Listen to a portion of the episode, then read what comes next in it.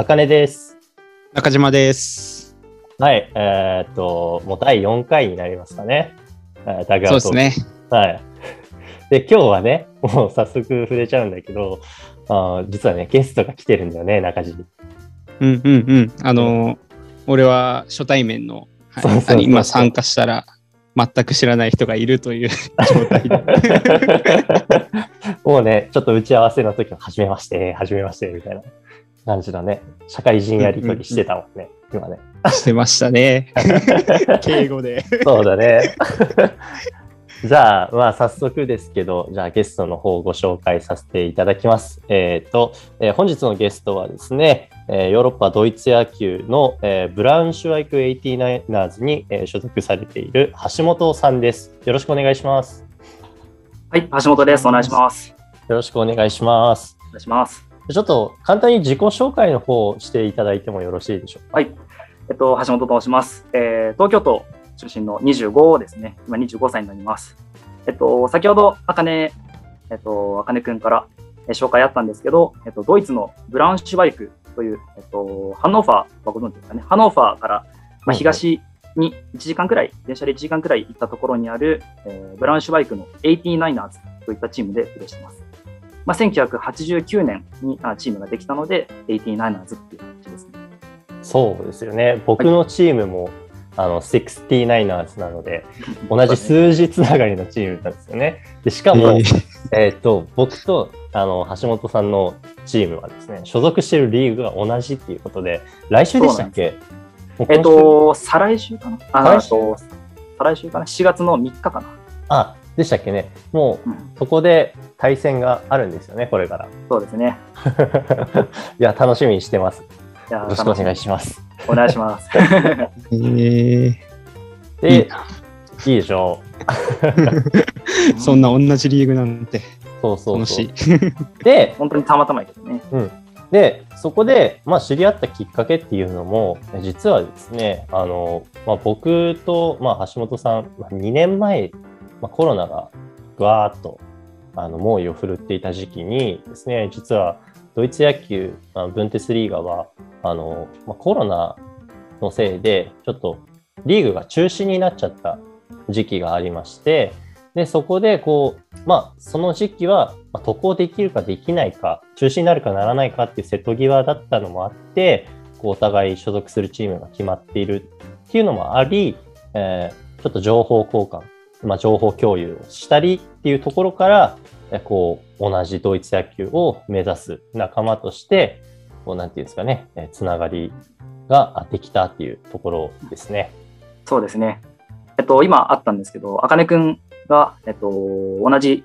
えっと、エリア、まあ、ホルムですね。ホルムに所属すると、まあ、あと、あかねくんの SNS で、まあ、発信されていて、まあ、自分は SNS とかやってないんですけど、えっと、まあ、ホルム同じ地区に、まあ、日本人がせっかく来るってことで、まあ、自分からコンタクトを取ったっていうのが、まあ、あかねくんとの、えっと、付き合い始める、えーきっかけですね。そうですね。いや、懐かしいですね。もう、もう二年前。そうですね。本当2年前ぐらいだね。うん長い。もうでもえ、ーあの時からあっという間になんかコロナも収まっあっという間。収まってはいないですけど、うんこうしてリーグ戦普通に開催できるようになって、うんなんかあっという間だなって感じがします、いや、感慨深いね。感慨深いですね、本当に。二人はちょちょくちょく会ってるの？直接。2回そうだね、2回。うん。へえ。そうだね、うん僕が。あとはもうあのオンラインそうそうそうそう。僕が、えっと、福岡に行ったのが1回と、えっと、あかねくんが、まあ、こっちに来てくれたっていうのが、はい。へえ。その時名古屋でしたよね。そう、名古屋だね。で、名古屋に行った時は、あの、2人で公園でね、あの、キャッチボールしたりとか、そうだね、へ軽く。ー 軽く練習して、まっていうのをやってたんだよね。へえそうですね。懐かしい。じゃあですね、ちょっと、あの、えーご質問させていただきたいんですけれども、えーと橋本さんが、えーこうヨーロッパ野球、えーまあ、もっと細かく言えばドイツ野球ですよね、そうですね。にうん興味を持ったきっかけだったり経緯っていうところはどういった経緯があったんですか、まあ、そもそも、そもそもの話なんだけど、えっと、まあ、大学生、卒業まではもう全く海外に興味がなくて、もう普通に会社員としてまあ働いてたんだけど、そう働いていく中で、こう、何か、こう、人生でね、こう、重要な経験というか、こう、ずっとこのまま、まあ、働くのも全然悪くないんだけど、まあ、何かこう、こう、なんていうかな、こう、いい経験、じ人生の中での、こう、重要な経験をしてみたいなっていう感じるようになって、まあ、その中で、まあ、こう、留学っていう選択肢が頭の中に出てきたっていうのが一番最初だね。で、うんうんまあ、そのヨーロッパ、ドイツを選んだのは、もう本当一番最初、まあ、些細なきっかけで、まあ、僕の友達だったり先輩が、こう、ドイツに留学していて、えこう、そうなんだよね。で、まあ、それで、こう、まあ、アメリカとか、まあ、アジア地域とか、こう、いろんなところでもよかったんだけど、まあ、まずはドイツから調べてみようと思ったのが、まあ、きっかけ。ああ、なるほどですね。まあ、言ったらあれですかね、もう他のところも選択肢としては、まあ、なかったわけじゃないと思うんですけど、ね。周りにドイツに対してこう、なんていうんですかね、こう、つながりがある方たちがいたっていうのが一番大きかったんですかね、一番最初。そうだね、そうだね。こう友達だったり、その先輩について、こうちょっと考えてるんですよとか、こういう感じで聞いて、まあ、実際に話を聞いたりする中で、まあ、こうヨーロッパ、まあ、特にドイツがいいんじゃないかなっていう中で、えっ、と、まあ、ドイツにしようと思いました。うんうん、なるほど。で最初は、その、今さっき、あの、留学っておっしゃってたと思うんですけど、うん最初は、あの、特に野球は考えてはいなかったんですかね？えっ、と、野球、まあ、正直、あの、ヨーロッパ、まあ、野球あんまり考えてなかった、ね。あーまあ、ただ、その、ヨーロッパの、えっ、と、ヨーロッパに野球があるっていうのが、まあ、まあ、こう、せっかく、こう、行くんだったら、まあ、海外でできたらいいな、くらいの感じだったけど、こう、調べていく中で、こう、ヨーロッパ、まあ、特にドイツ、ドイツは、こう、国内の、えっ、と、リーグがすごい盛んで、こうドイツでもちゃんと野球を、野球があるんだ、ベースボールがあるんだっていうのを知ったっていうのが、こう実際に今、こうやって、えっと、ブランシュバイクチームに入ってプレーするきっかけにもなってますね。で、あえっと、それを、こう、ドドイツの野球を知ったのが、えっと、知ったきっかけとなる人がいまして、はい。えっと、今、えっと、ケルン、ドイツのケルンにある、えっと、ケルンカージナルズっていうチームがあるんですけど、えそこで、えっと、選手権監督をされている、えっと、片山和沙さんっていう人がうんいまして、えっと、その方がこう YouTube でドイツの野球を、えっと、広めて、ドイツの野球についてこう発信されていて、その片山さんの、えっと、YouTube を見て、こうドイツの野球を知ったっていうのが、まあ、きっかけですね。ああ、なるほどですね。うん片山さんがもう大きな転機のきっかけにもある意味いや。そうだね。こう、片山さんの YouTube、まあ、すごい内容面白くて、まあ、ドイツと野球の違いだったりとか、こうまあ、こう、細かい、こう、選手の育成だったり、まあ、確か、ドイツとアンダー23だったかな、18だったかな、あの、監督も確かされてたと思うんだけど、うんうん。そういうことを話されてて、すごい、こう、興味を持った、興味を持ちましたね。そうですね。もう僕たち今ちょっとこうしてもうドイツ野球に所属してるからっていうのもあるかもしれないですけど、もうドイツ野球といえば今はもう片山さんっていう言ってもおかしくないぐらい、もう間違いないっていうそうだね。うんぐらいもう経験も知識も、まあ、実績もあってっていう、もう確か5年、6年ぐらい、7年ぐらいかな、もうドイツに。もう結構長いですよね。うん、うんいらっしゃるね、あの方。はい。もう、ウェブ、インターネット上でも、なんか片山さんについてのあの記事だったりとか、うんもういくつかあったりとかしますしねう。んうん。そうそうそれで実際にこうちょっと勇気を出して 片山さんにメールをしましてああ、はいはい。それでこう実際にやり取りして、まあ、実際にあの、まあ、お会いしてあの話を聞いたりとかそういう形でこうドイツの野球についてこう自分なりに調べていったっていう形ですね。まあ、その調べていくまあ、調べていく中で、こうやっぱドイツの野球面白いなと思ったので、もうその時にはもうドイツ以外で野球やるっていうのはもう考えてた。ああ、なるほど。お思いっきり惹かれていったわけですね、そこに。そうですね。えーえどどどういうところにですか？あドイツのやっ野球のぱりこう、やっぱアメリカ、まあ、かなんていうんだろうな、まあ、簡単に言うと、こう、日本と、まあ、全く違う、まあ、それはそうなんだけど、やっぱり、やっぱりこう、システムから何かしら違う。うんはいはいはいはい。まあ、例えば、えっと、まあ、日本の学生野球だと、こう、まあ、なんちゃら大学とかなんちゃら高校と対戦するときって、こうベンチ入りが例えば、まあ、18人とか20人。うんうんで、まあ、それ以外の選手がまあ控えに回る。まあ、強豪校だとまあ控えがもう何十人とか、そういうチームもあるけどそうで、すね。はい。こうドイツにはそういう概念がなくて、こうへえ。そうそうそう、その控えっていう、そのもう、控えっていうこうことがないよね、あかねね。そうですね。まあ、トップチームの試合でも、僕のチームなんかでも、まあ、その、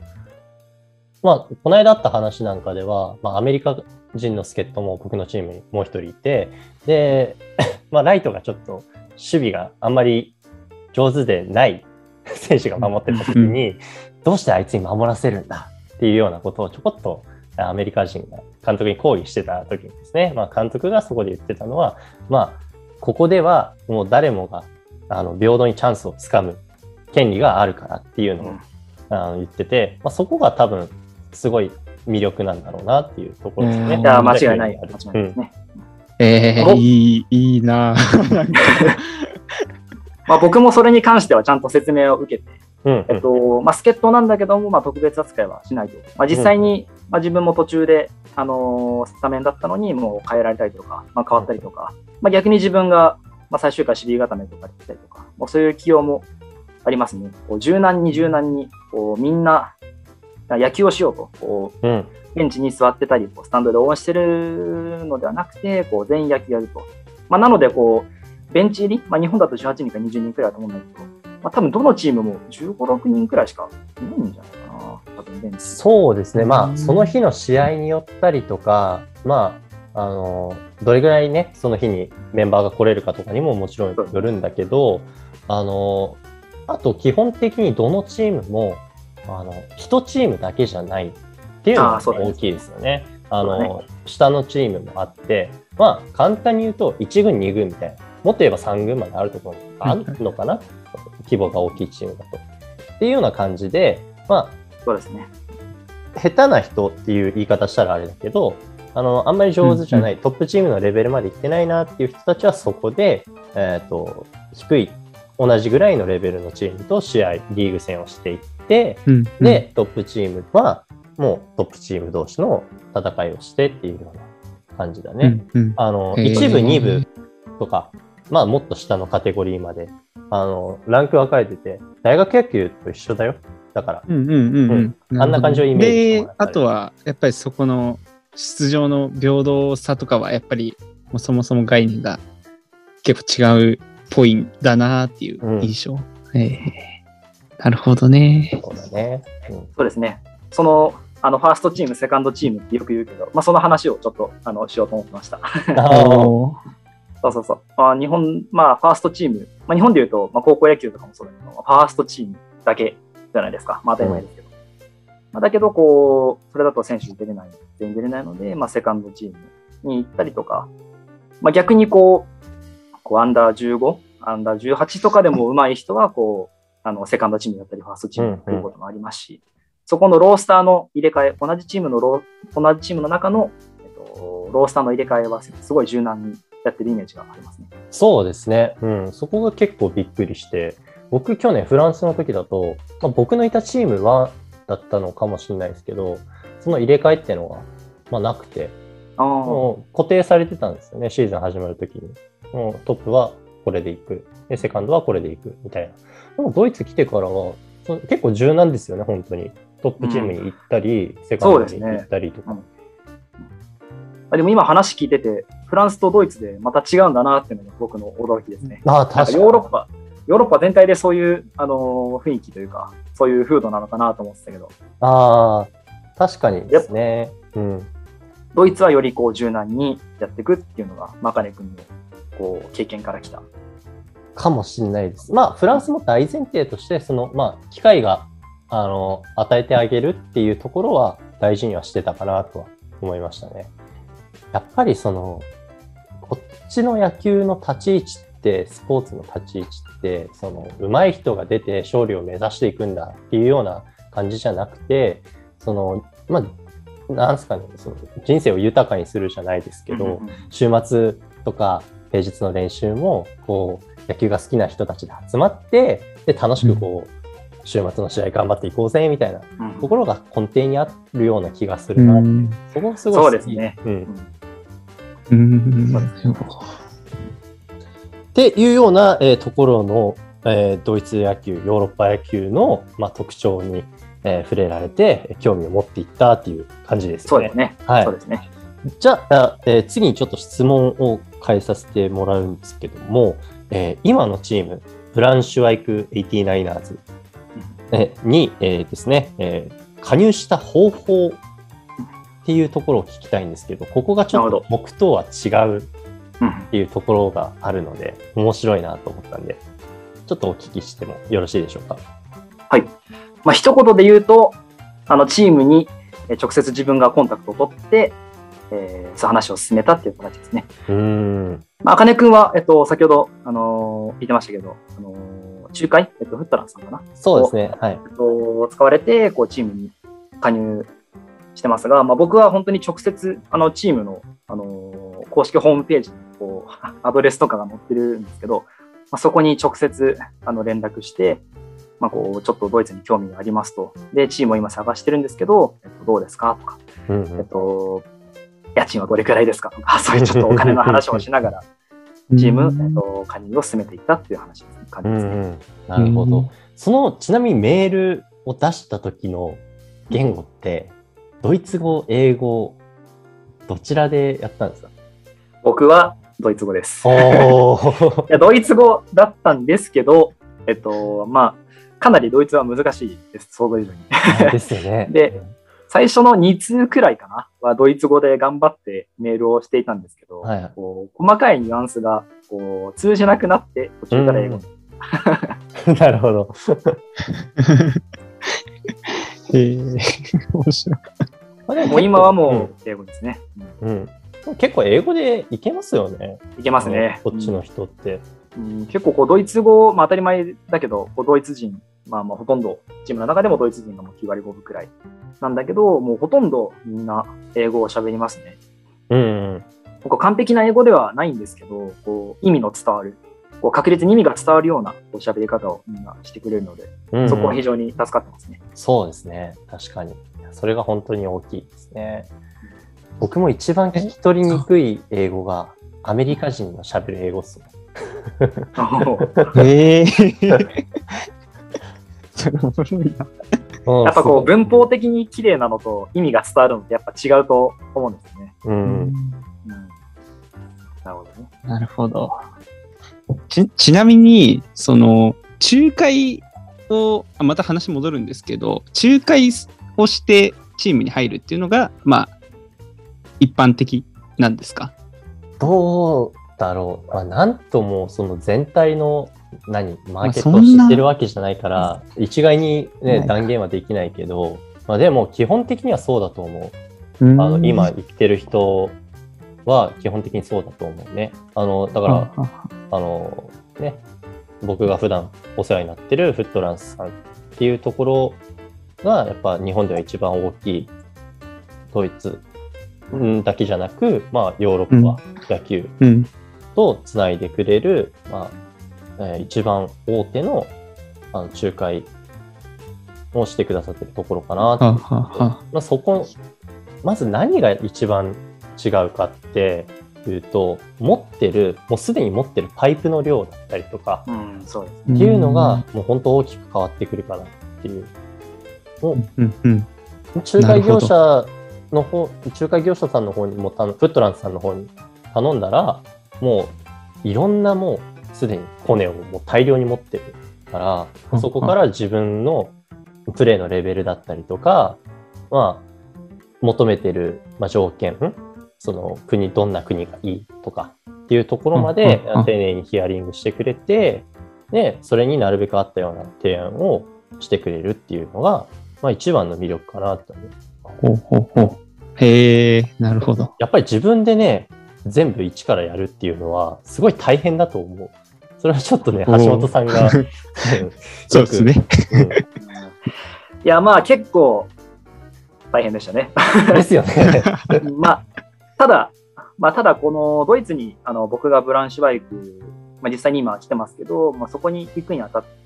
そこにこう、なんていうんだろうこうすぐに来れたってわけではなくて、まあ、実はこのドイツを、ドイツの野球を、ちょっとのまま2年前くらいから、まあ、コロナ前からこう計画していたことではあったので、こうその時からこうゆっくりゆっくり、まあ、家だったり、こう、まあ、調べていったので、まあ、今問題なくできてるっていうところがあるので、まあ、フットランスさんがどれくらいの期間、まあ、どれくらいの時間でこう契約だったり、こう所属チームをまとめる、まとめられるかっていうのはわからないんですけど、やっぱそこら辺のスピードはやっぱりこう当たり前ですけど、やっぱ中海のフットランスさんには負けるところだと思うので、うんうん、まあ、僕はこの コロナ期間を、まあ、変な話、まあ、うまく使えたかなうん。まあ、ある種の準備期間でゆっくりこう、ね、着々と準備を進められる進められたっていうところにもつながってくるわけですよね。そうですねはい、そういうことにしといてください。ありがとうございます。はい まあそうですね、こう、2人ともやっぱり、あの、チームへの加入の仕方とか全然違うですかね。中地やっぱどう、ね、うん、あいやあのそもそもどうやって入るんだろうっていうところから全くまず僕なんてヨーロッパ野球行こうとも考えたこともなかったんで あのそうそう全然違うんだなっていうのとまあ今今聞いてるとなんでじゃああの直接アプローチっていう方法を取ったんだろうっていう疑問もあるんですけど、その辺とかはどうですか？なるほど。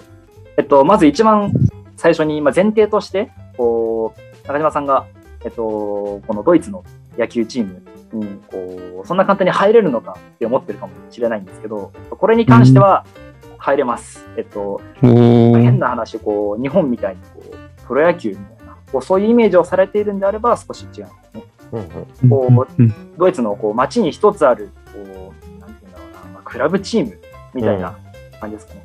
こう試合に出れる出れるか出れないかっていうのはまあちょっと関係なくてこうチームに入入って野球をしたいっていうんであれば正直誰でも入ることができると思います。その実際にそのチームに入ってそのチームのファーストチーム自分でプレーするのかセカンドチーム2軍でプレーするのかとかはありますけどまあ、入りたいんだったら、あの入りたいですって言って拒むチームは正直、あの全くないかな。うん、へえ。っていう前提がまずありますね。うん、で、なんでこう、仲介を使わなかったかっていうところなんですけど、もうこれは単純に、あのー、こう自分がこう、あんまり、こう、なんていうんだろうな、こう、あんまりこう、仲介の人に迷惑をかけると言いますか、こう、すべてこう一人でやってみたかったっていうのが、あのー、本当に大きなところですかね。こうこう自分で、えっと、自分でチームを決める、自分で、えっと、家を決める、まあ、こう全部自分でやってみて、やってみたかったっていうのが、まあ、本当に大きなところですね。うんまあ、なのでこう、フットナンスさんの存在も知ってはいましたし、あの先ほど申し上げたあの片山さんと、えっと、ケルの片山さんと実際にお話しした時も、まあ、フットナンスさんっていう仲介の、はい、まあ、仲介やってる、あのいう会もあるよっていう話はあったんだけど、うん、まあ、自分で最終的にやることに決めました。へえなるほど。いや、なんかこういう話、今の野球やってる？と、それこそ大学の僕らいたとこの野球部とかの人とか聞いたら、いや、ほとんど聞いたことないような話だと思うんで、あの、すごい参考になるんだろうなって思いながら、まあ、こういう話聞いたら本当に行きたいと思う人いっぱい出てくるんじゃないかなっていうのは今、うん、思いましたね。そうそう。多分ね、そこの、まあ、なんだろう、その、ドイツ、まあ、ヨーロッパに行こうって思うにあたって、その、なんていうんだろうな、前提にある条件みたいなのが、多分、え俺と、あの、橋本さんの中で、まず最初にちょとちょこっと違ったのかなっていうところがあって、うん、あの、もう、正直僕の方は大学卒業してすぐっていうところもあったんで、あの、目指してたタイミングが、もう、チームから支給が何もなしっていうところだと、もう、厳しい。生活ができない、うん、お金がないっていうのがあったんで、もうそこは絶対、チームからこう生活を保障してもらえるだけの、あの、報酬だったりとか環境がないと、そもそも野球どころじゃないなっていうのがあったんですね。うん、まずさ、そもそも最初に。うん。橋本さん、その辺どうでした？そうですね。まあ確かに、えっと、今、あかねくんが言った通り、多分大元の、まあ、ドイツで野球をしてるっていうことは変わらないんですけど、まあ、多分大元、本当に最初のきっかけは多分違いますよね。うんうん。こう、金君はこう、野球をしたいっていうところが本当に一番最初で、まあ、僕はこう、こうまあ、海外旅行ではないけど、こう、ドイツに行く中で野球をしようかなっていうところもちょっとあるので、まあ、多分そこが大まかに違うかな。うんうん。確かに、そうですよね。今こうやって、まあそまあ、そう、まあ本当にドイツで野球をしたいと、えードイツで野球をする、えー、としてるっていう、えー、と事実は変わらないですけど、そこのきっかけが違うっていうのはすごい、ね、すごい面白いところだなと思います。うんうん。そうですうね。んえっと、橋本さんは、あの、生活の方は、チームからのその、